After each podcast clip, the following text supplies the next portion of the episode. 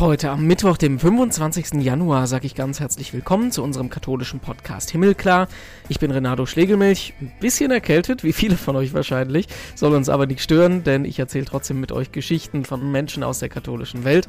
Und heute ist es der Bischof von Derry, Donald McCune. Die meisten meiner Kollegen aus Belfast waren eigentlich in den, in den Großstädten. Und nach Schulschluss jeden Tag haben sie nur Englisch mit anderen Assistenten gesprochen. Ich war auch im Lande und daher habe ich bloß den ganzen Tag an Deutsch gesprochen gesprochen und hessisch gebabbelt. Ich gebe zu, das ist schon sehr ungewöhnlich, mit einem irischen Bischof auf Deutsch zu sprechen und dann nicht nur das, sondern sogar mit einem hessischen Akzent. Was ist der Hintergrund? Donald McCune hat Anfang der 70er Jahre in Dieburg in Hessen gelebt und später sogar für die katholische Nachrichtenagentur und Radio Vatikan gearbeitet. Er kann uns deshalb also einen einmaligen Einblick geben in Kirche und Gesellschaft in Nordirland. Wir sprechen über den Religionskonflikt, den Zustand der Kirche nach dem Missbrauchsskandal in beiden Ländern und auch die synodalen Reformprozesse in Irland, im Vatikan und auch in Deutschland.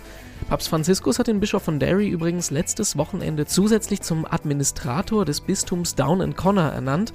Das ist die nordirische Hauptstadtdiözese mit Bischofssitz in Belfast. Wir sind also mit unserem Podcast brandaktuell diese Woche. Ja, und brandaktuell blicken wir auch auf die Schlagzeilen. Was hat sich getan in der katholischen Welt? Und da gab es am Montagabend einen Paukenschlag aus dem Vatikan, der in Deutschland Aufregung gebracht hat. Der Papst und die Kurie haben auf Anfrage fünf konservativer deutscher Bischöfe bestätigt, dass der Synodale Rat und der Synodale Ausschuss für sie nicht bindend sind. Klingt kompliziert. Was heißt das? Was ist daran wichtig? Diese zwei Gremien sollten die Arbeit des synodalen Weges fortsetzen und der Vatikan sagt jetzt schwarz auf weiß, der Ausschuss und der Rat verstoßen gegen das Kirchenrecht, da sie die Autorität der Bischöfe auf Dauer einschränken und deshalb kann kein Bischof zur Teilnahme daran verpflichtet werden. Und wenn die konservative Seite nicht verpflichtet werden kann, dann ist das ganze Projekt eben nicht mehr repräsentativ. Die Organisatoren des synodalen Weges sagen dazu, sie hören die Kritik, finden aber nicht, dass das Projekt gegen Kirchenrecht verstößt und wollen trotzdem damit weitermachen. Dann gab es schon letzte Woche nochmal Ärger um Benedikt XVI. Nach seinem Tod wurden nämlich mehrere Aufsätze veröffentlicht, in denen er sich unter anderem gegen ein gemeinsames Abendmahl von Katholiken und Protestanten ausspricht. Er habe bewusst gewünscht, dass das erst nach seinem Tod rauskommt, da es Kreise in Deutschland gäbe, die jede Aussage von ihm angreifen würden und er, Zitat, sich und der Christenheit das ersparen wolle. Experten sagen jetzt, die Fakten von diesen Aussagen, die stimmen, was aber vor allem ins Gewicht fällt, das ist der giftige und apokalyptische Tonfall dieser Aufsätze. Und vor genau einem Jahr ist die Initiative Out in Church gestartet, in der sich 100 Menschen in der Kirche als nicht heterosexuell geoutet haben. Das gab eine große Welle, die auch zum Beispiel eine Änderung des Arbeitsrechts Ende letzten Jahres herbeigeführt hat. Die Organisatoren sagen aber, alle Ziele sind noch lange nicht erreicht, da viele diese Reformen nur widerwillig und nicht aus Überzeugung umsetzen würden. Und ich freue mich sehr, dass ich mich in Derry in Nordirland unterhalten darf mit Bischof Donald McCune. Ich grüße Sie. Schönen guten Tag. Guten Tag. Ich äh, vermute mal, jeder Mensch, der uns zuhört, ist erstmal irritiert über den Fakt, dass wir mit einem nordirischen Bischof auf Deutsch sprechen. Sie haben äh, in Deutschland unterrichtet, an, einem, äh, an einer Schule in Dieburg in Hessen. Äh, Sie haben äh, Deutsch unter anderem studiert. W was steckt da dahinter? Warum können wir mit Ihnen auf Deutsch reden? Ja, in der Schule, in der, in, in, in, im Gymnasium. Am ersten Tag haben wir zwischen Deutsch und Französisch wählen müssen. Ich habe einfach Deutsch gewählt. Und also sieben Jahre auf, auf, auf der Schule habe ich Deutsch gelernt. Dann zwischendrin im letzten, zu, im letzten Schuljahr war ich zu Weihnachten, habe ich einen Austausch mit einer deutschen Familie gemacht aus der Gegend von Heidelberg, Mannheim, in der Gegend da. Und dann habe ich Deutsch auf der Uni studiert, zwei Jahre in Belfast ein Jahr als Englischassistent in Südhessen, dann wieder mal zwei Jahre in Belfast. Und das war es dann eigentlich. Und wenn man jung ist oder eine Sprache relativ gut lernt, dann bleibt halt irgendwie hängen. Ich habe auch den Vorteil gehabt, die meisten meiner Kollegen aus Belfast, die in Deutschland Assistenten waren, befanden, die waren eigentlich in den, in den Großstädten. Und nach Schulschluss jeden Tag oder fast jeden Tag haben sie fast aus, was normalerweise nur Englisch mit anderen Assistenten gesprochen. Mhm. Ich war auch im Lande als, eigentlich, als einziger Assistent in Dieburg. Ich habe im bischöflichen Konvikt im Alfred Schülerheim Unterkunft gefunden. Und daher habe ich bloß den ganzen Tag an Deutsch gesprochen und Hessisch gebabbelt. Und deswegen habe ich vielleicht die Sprache gut gelernt. Und wenn man das mit 21 Jahren gut gelernt hat, bleibt es halt irgendwie da im, im, im Leben. Ja, ich habe wenig Übung, wenn ich Gelegenheit, Deutsch zu sprechen, aber das, was man jung lernt, bleibt da. Ähm, ist das denn äh, ein Unterschied von den Kulturen gewesen? Ist das Leben in Deutschland in der damaligen Zeit anders gewesen als in Irland? Viel entwickelter war die, war die Gesellschaft in, in, in, in Deutschland als bei uns in hm. Irland. In 70, 71 war ich da. Aber ich habe dann auch die Gelegenheit gehabt, in den letzten zwei Jahren nach der, nach der Schulzeit in Deutschland, habe ich die Gelegenheit gehabt, als ähm, Belfast, als Irland-Korrespondent für die KNA zu arbeiten. Mhm. Und da, das war auch interessant für mich. Die wollten unbedingt irgendjemanden, der die Gesellschaft in Belfast kannte, der katholisch war, der Deutsch konnte. Und so viele Leute gab es nicht, die äh, das machen konnten. Ich, also die Erfahrung war auch wichtig. Irgendwie zu versuchen zu müssen, die Lage in Belfast, den, den Konflikt den Deutschen beizubringen. Und das war natürlich für mich als, als junger Student, war das so, so ein Erfolg. Äh, ich fühlte mich sehr wichtig. Mhm. Aber die Erfahrung mit, mit der Presse, mit, mit, mit, mit, mit den Massmedien war auch wichtig. Wie wir dann fünf Jahre lang in Rom war, habe ich für Radio Vatikan gearbeitet und dann, wie ich wieder mal nach Belfast zurückkehrte, habe ich regelmäßig mit, mit, mit, mit dem Radio, mit dem Fernsehen gearbeitet und die, die Verhältnisse sind sehr wichtig im öffentlichen Leben, dass ein Priester und später Bischof eigentlich gute Verhältnisse mit den Massmedien, mit Journalisten, mit, mit dem Fernsehen, mit dem Radio hat. Und das ist auch für mich wichtig gewesen. Es gab natürlich Herausforderungen, aber die Zeit 36, 36 Jahre in Belfast und acht Jahre in Delhi die Erfahrung ist, sehr positiv gewesen und die Erfahrung von Journalisten ist immer sehr positiv gewesen. Da sind einige Punkte drin, die ich gleich nochmal ansprechen will. Aber der Grund, warum ich mit Ihnen sprechen will, ist ähm, ja auch, dass Sie die verschiedenen Welten kennen. Sie sehen, wie Deutschland denkt, Sie sehen, wie die deutsche Kirche denkt, Sie sehen auch, äh, wie die Gesellschaft und die Kirche in äh, Irland denken. Sie haben es gerade gesagt, ähm, als Korrespondent für die katholische Nachrichtenagentur haben Sie versucht, äh, Ihre Situation, gesellschaftliche Situation in Nordirland ähm, der deutschen Öffentlichkeit nahezubringen. Wie muss man das machen? Also was ähm, verstehen, was muss uns als Deutschen nahegebracht werden, dass wir vielleicht nicht direkt verstehen an dem Konflikt? Ja, ich, ich, ich spreche vor, vor 50 Jahren, meine mhm. ich das. Mhm. Ähm, ja. Es gab den, den, den jungen Konflikt in Nordirland in den ersten 70er Jahren und die wollten unbedingt irgendjemand, der sich da in Nordirland gut auskannte und der diesen Religionskrieg mhm. äh, erklären könnte oder irgendwie versuchen könnte, den, den, den Konflikt zu erklären. Ja, die Lage ist ganz anders. Deutschland hat 27 Bistümer, Diözese. Irland hat 26. Hm. Also Diözese in Irland heißt etwas ganz anderes als Diözese in, äh, in, in, Deutschland. Hm. Und in, in, Nordirland ist anders als in der Republik. In der Republik war die katholische Kirche relativ stark. Die Verbindungen mit der Regierung gab es. Im Norden waren wir immer, meine ich, wie ich jung war, waren wir immer eine Minderheit und fühlten wenige Verbindungen mit, mit, mit, mit den Machthabern im, im, im nordirischen Parlament. Im dem Sinn war die, die örtliche Identität, war die Pfarrei zu der Zeit sehr wichtig. Natürlich gab es diese, diese diese Treue zur Pfarrei, zur Kirche. Das heißt, wenn etwas schief ging, wollte niemanden die Kirche kritisieren. Das war auch eine, eine negative Seite. Aber die Kirche ist viel örtlicher, kann ich sagen, in Irland mhm. als in Deutschland.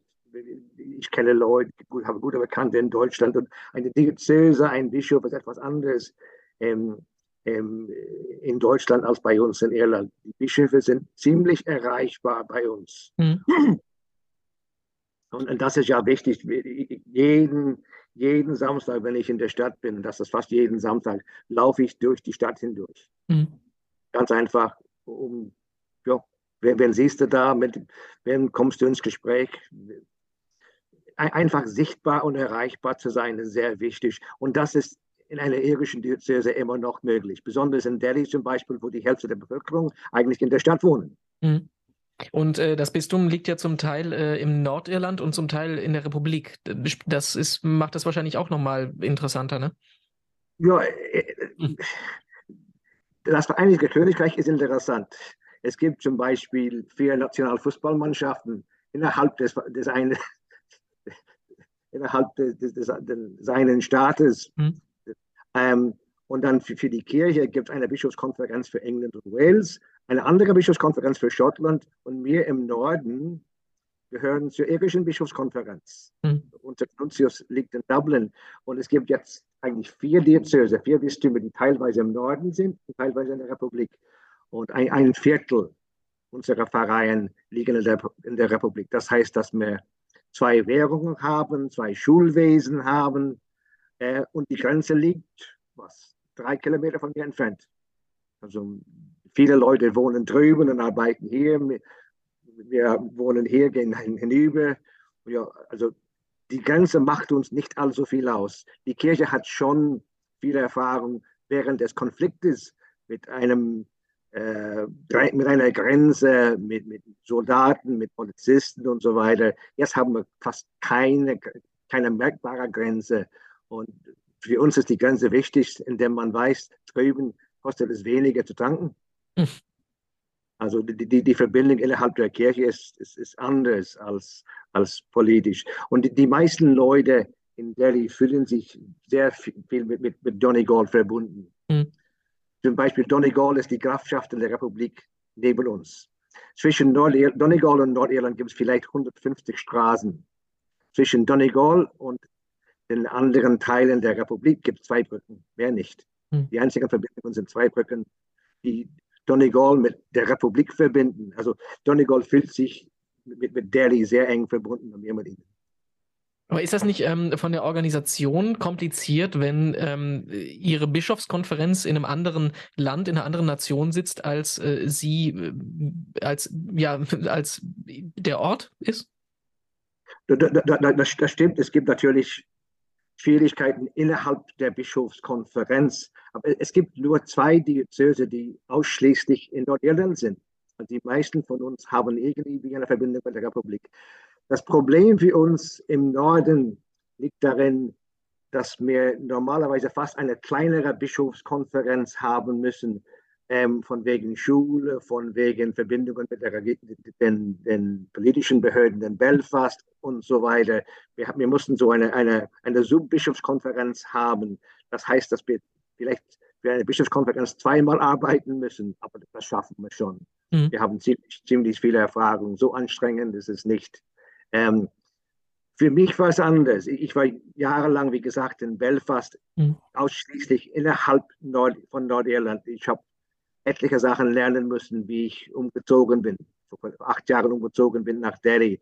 Wie funktioniert die Schule in der Republik? Was, mit, mit wem spricht man? Und die Kultur ist anders. Das heißt? Äh, und das heißt? Das, zum Beispiel im Norden haben wir jahrzehntelang mit vielen Polizisten auf den Straßen leben müssen. Mhm. Wir, benehmen, wir, wir benehmen uns richtig. Sagen wir so, in der Republik gibt es eine, eine, eine, eine, bestimmte Freiheit, wenn man an, an Gesetzen denkt und Geschwindigkeitsgrenzen mhm. und so weiter. Die haben eine andere Verbindung mit, mit, mit, mit Regierung und, und mit dem Staat. Äh, ja, wir machen Witze darüber. Äh, aber es ist eine andere Kultur. Wir, wir lernen im Allgemeinen von BBC, was unsere Zeitungen sind nordirische Zeitungen.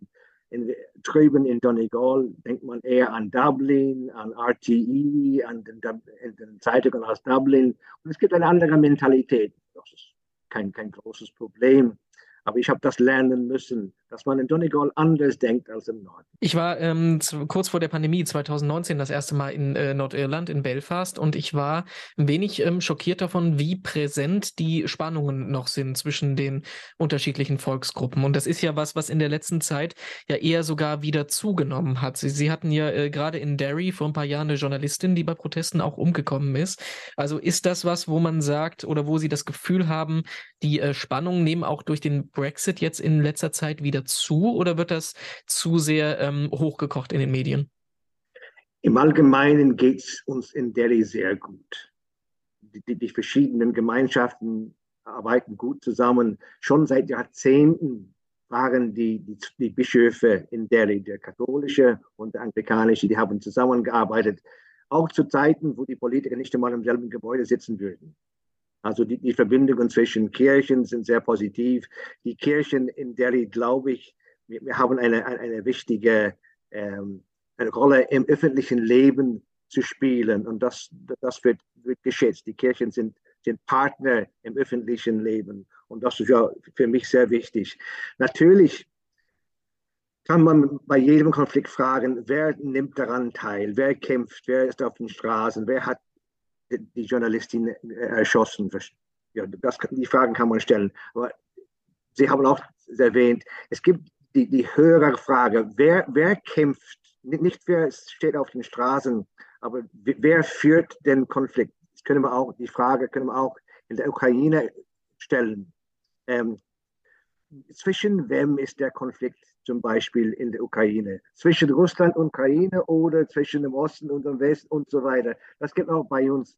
Und Brexit und das Protokoll hat auch dann zu anderen Spannungen geführt. Aber viele Leute, die die Verbindungen mit London schätzen, die werden bestimmt kämpfen und nicht unzufrieden sein, wenn andere kämpfen um die Verbindung mit, mit, mit, mit, mit London aufrechtzuerhalten. Für diejenigen, die sich irisch fühlen, sind sie auch zufrieden, Brexit auszubeuten, um die Verbindung zwischen Belfast und London zu zerstören. Also es gibt auf Makroebene auch Konflikte zwischen Leuten, die eigentlich nie kämpfen. Wir, wir, müssen als, auch, wir müssen nie als Kirchen die prophetische Stimme verlieren, um zu sagen, die kämpfen, aber die sind eigentlich diejenigen, die daran, die daran Gewinn haben. Also wir versuchen als Kirchen so diese prophetische Stimme äh, zu, zu, finden, ähm, eine, eine Rolle zu spielen, die eigentlich den starken Fragen stellt. Nicht nur den, nicht nur den Armen, nicht nur den Jungen, nicht den, die Fragen zu stellen, sondern auch mhm. den Starken. Und zu sagen, wer hat hier dann Gewinn? Wer beutet die Schwachen aus, um für sie zu kämpfen? Ähm, Sie haben gerade eben schon darüber gesprochen, dass die Kirche in Irland anders funktioniert als in Deutschland. Es ist, ein, äh, es ist eine ansprechbarere, eine nähere Kirche. Nun haben Sie in Irland ja aber auch ähm, die schwere Zeit des Missbrauchsskandals durchgemacht. Und mein, mein Eindruck ist immer, dass ähm, Irland vielleicht 10, 15 Jahre weiter ist als Deutschland, wo das ja im Moment äh, sehr heiß und heftig diskutiert wird. Ähm, sie haben auch einen großen Teil ähm, des Zuspruchs in der Gesellschaft verloren dadurch. Äh, wie, welche Rolle, wie hat sich die Rolle der Kirche dadurch geändert und auf was können wir uns da auch in Deutschland äh, einstellen? Also was, was werden wir die nächsten Jahre da mitmachen? Wir, wir, haben vor 30 Jahren damit angefangen. Ich habe zum ersten Mal, glaube ich, ungefähr 91 oder 92 von einem Fall gehört, von einem Priester, den ich kannte, gehört, der eigentlich ins Gefängnis gekommen ist. Das habe ich, hab ich mir gedacht, das, wie wäre das möglich? Das, so eine Möglichkeit habe ich nie, daran habe ich niemals gedacht. Mhm. Ähm, wir haben erfahren, wir müssen zuhören, die Wahrheit hören. Und, und, und dann gibt es auch einen Kampf um eine wir müssen eine wahrere Wahrheit über die Geschichte erzählen. Zum Beispiel, wie ich jung war, haben wir immer eine Geschichte gehört von der Kirche als heroisch. Die haben in Polen gegen Russland gekämpft, in Jugoslawien, in Ungarn. Die, großen Missionäre haben drüben in anderen Ländern gearbeitet. Die Kirche war glorreich. Und da wir so eine, eine Geschichte erzählt haben, haben wir eigentlich die, die, die Fehler, die Sünden nicht, nicht zulassen können.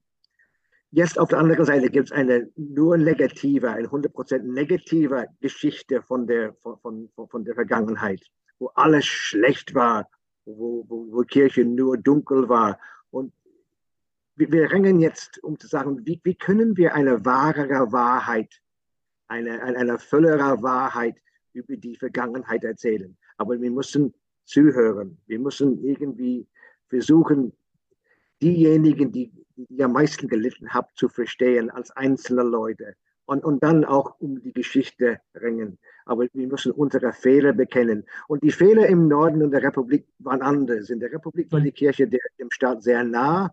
Bei uns im Norden waren, waren, waren die Katholiken eher eine Gesellschaft, eine Art geschlossene Gesellschaft innerhalb von der, der größeren Gesellschaft. Wir mussten für uns selbst achten. Wir hatten die katholischen Schulen, die sehr gut funktioniert haben, die eigentlich einen Weg zur Freiheit, zur Entwicklung, zur Hoffnung, zur Zukunft ähm, angeboten haben.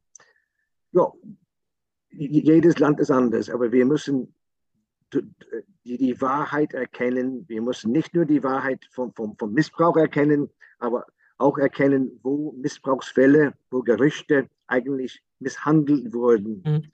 Heute nicht, wo Bischöfe und andere Leute eigentlich nicht, nicht, nicht zunehmen wollten, nicht, nicht äh, akzeptieren wollten, dass, dass Missbrauchsfälle eigentlich in der Kirche überhaupt geschehen, äh, äh, geschehen, geschehen könnten.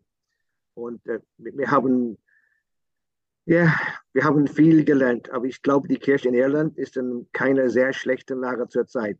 Wir sind viel freier, wir sind nicht mit der, mit der, mit der Macht verbunden. Die Verbindung zwischen einer starken Kirche in Deutschland und dem Staat hat Vorteile gehabt, aber auch, aber auch Schwächen. Ähm, wir haben keine Kirchensteuer in Irland gehabt.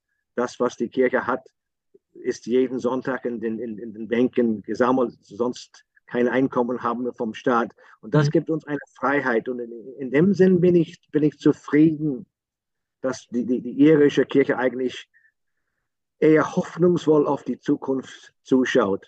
Nicht, weil wir sagen, wir werden wieder mal stark werden, sondern weil wir sagen, von, von der Heiligen Schrift lesen wir, Gott hat, zum Beispiel, hat eine, eine, eine Zukunft für uns vorbereitet. Synode heißt eigentlich auf schauen, wo sind die Zeichen der Auferstehung? Wo sind die Zeichen unter jungen Leuten von Hoffnung innerhalb der Kirche? Nicht, was wollen die älteren Leute, aber was, was, für sehr, was sehen wir für neue Sachen innerhalb der Kirche? Und ich bin sehr hoffnungsvoll, auch wenn ich fast 73 Jahre alt bin, sehr hoffnungsvoll, dass, dass die Kirche in Irland ähm, eine Zukunft hat, als wichtiger Partner in, im Staat, aber auch als, auch als, als, als Augenzeugen für Jesus Christus, für seine Hoffnung, für seine Versöhnung. Wie das aussehen wird, habe ich keine Ahnung. Mir ist egal, wie es aussehen wird. Wir müssen die Zeichen des Herrn, die, die, die, die, die Treppen des Herrn, denen müssen wir folgen, um zu sehen, wo, uns, wo er uns hinführt. Und da gehen wir mit Hoffnung, mit Vertrauen äh, nach vorwärts und ich, ich, ich habe keine Angst vor der Zukunft. Sie haben es schon angesprochen, ähm, Synodalität. Äh, der synodale Weltprozess läuft jetzt seit äh, knapp zwei Jahren schon. Äh, Irland hat genauso wie Deutschland vorher ein eigenständiges Projekt gestartet. Sie haben eine irische Synode gestartet. Ähm, können Sie da sagen, wie da der aktuelle äh, Stand ist, was sich da bis jetzt getan hat? Okay, wir hatten in, in jeder Pfarrei angeblich Gespräche im Laufe äh, des, des Jahres. Und im, äh, gegen Ende von 71 haben wir die Gespräche in, in jeder Pfarrei geführt. Dann haben wir eine, eine Aktionsgruppe zusammengestellt in der Diözese und wir haben versucht, irgendwie einen Bericht äh, aus der Diözese zusammenzustellen und das dann an die Bischofskonferenz zu schicken da gab es auch eine Redaktionsgruppe, die eigentlich die Berichte von den verschiedenen Diözesen zusammengestellt hat. Da gab es einen Tag mit Vertretern aus allen Diözesen. Dann gab es wieder mal ein, ein, ein, einen Text. Was ich bei den, bei den ersten, beim ersten Text gemerkt habe, ist, dass ich habe vielleicht ja, beim ersten Entwurf von unserem Dokument von, von, von Irland habe ich gemerkt, der Name Jesus Christus ist bloß viermal erschienen im ganzen Dokument. Mhm. Der, Heilige, der Heilige Geist zweimal. Und es war eher eine soziologische Analyse der Kirche als eine glaubensvolle äh, Analyse der, der Kirche. Und die, die, die, die, Schwäche der irischen Kirche habe ich gemerkt und unterstrichen. Eigentlich, wir haben einen Mangel an einer gesunden Ekklesiologie. Wozu dient die Kirche? Die Kirche hat man immer als Organisation gestellt. Wenn sonst jemand das machen würde, dann wäre es besser.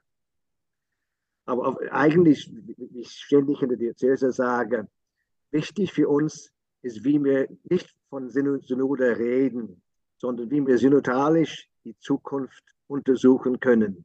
Wie wir, wie wir eigentlich ähm, gute spirituelle Gespräche führen können, um herauszufinden, wo der liebe Gott uns hinführen will. Kirche ist keine weltliche Institution, die an einem Popularitätswettbewerb teilnimmt. Mhm. Wir fragen nicht, was können wir bieten? Wie können wir das anbieten, was die Kirche, was die Welt sucht? Wir müssen immer fragen, wie können wir das anbieten, was Jesus anbietet? Und das ist nicht so bequem. Wenn die Kirche eigentlich sich als, als fast weltliche Institution sieht, die an Popularitätswettbewerb teilnehmen muss, dann haben wir alles verloren. Die Kirche gehört dem Herrn Jesus Christus. Wir können, wir können zum Beispiel sprechen und, und, und eigentlich nicht dem Heiligen Geist zuhören. Wenn wir, wenn wir hören, wenn wir nur die, diejenigen hören, die uns ähnlich sind, dann sitzen wir vielleicht in einer, in einer Echokammer, wenn man das sagen kann, des Abendmahlsaals mit, mit Angst. Mhm. Und und wir hören nur die, die, die Stimmen von denjenigen, die uns ähnlich sind. Wir, wenn, wenn wir nur die Stimmen derjenigen hören, die in der ersten, in der ersten Reihe, in den ersten Reihen sitzen, dann hören wir nicht die Wahrheit. Wir müssen die, diejenigen hören, die in, in der letzten Reihe sitzen und vielleicht diejenigen hören, die draußen vor der Tür stehen. Wir, wir müssen eigentlich den, die Stimme des Heiligen Geistes suchen und nicht nur die Stimme der Wahrheit. Sonst wir werden wir zu einem Parlament. Und das haben wir gehört. Synode ist nicht eine soziologische Analyse von, von, der, von, von, von heute und von, von morgen. Wir, wir fragen uns, was fordert der Herr Jesus von uns in der heutigen Zeit, in, den aktuellen, in der aktuellen Lage, in der wir uns finden? Also das, das, Sie sind in den... Das, hm? das, ist eine, das ist die wichtigste Frage. Ich, ich habe immer die, die, die Überzeugung, es ist besser mit den richtigen Fragen unzufrieden zu sein, als mit den falschen Antworten zufrieden zu sein. Mhm. Die, immer die richtigen Fragen stellen und mit den richtigen Fragen unzufrieden sein und mit denen bleiben, bis der Heilige Geist uns eigentlich führt, zeigt, wo der nächste Schritt uns hinführt.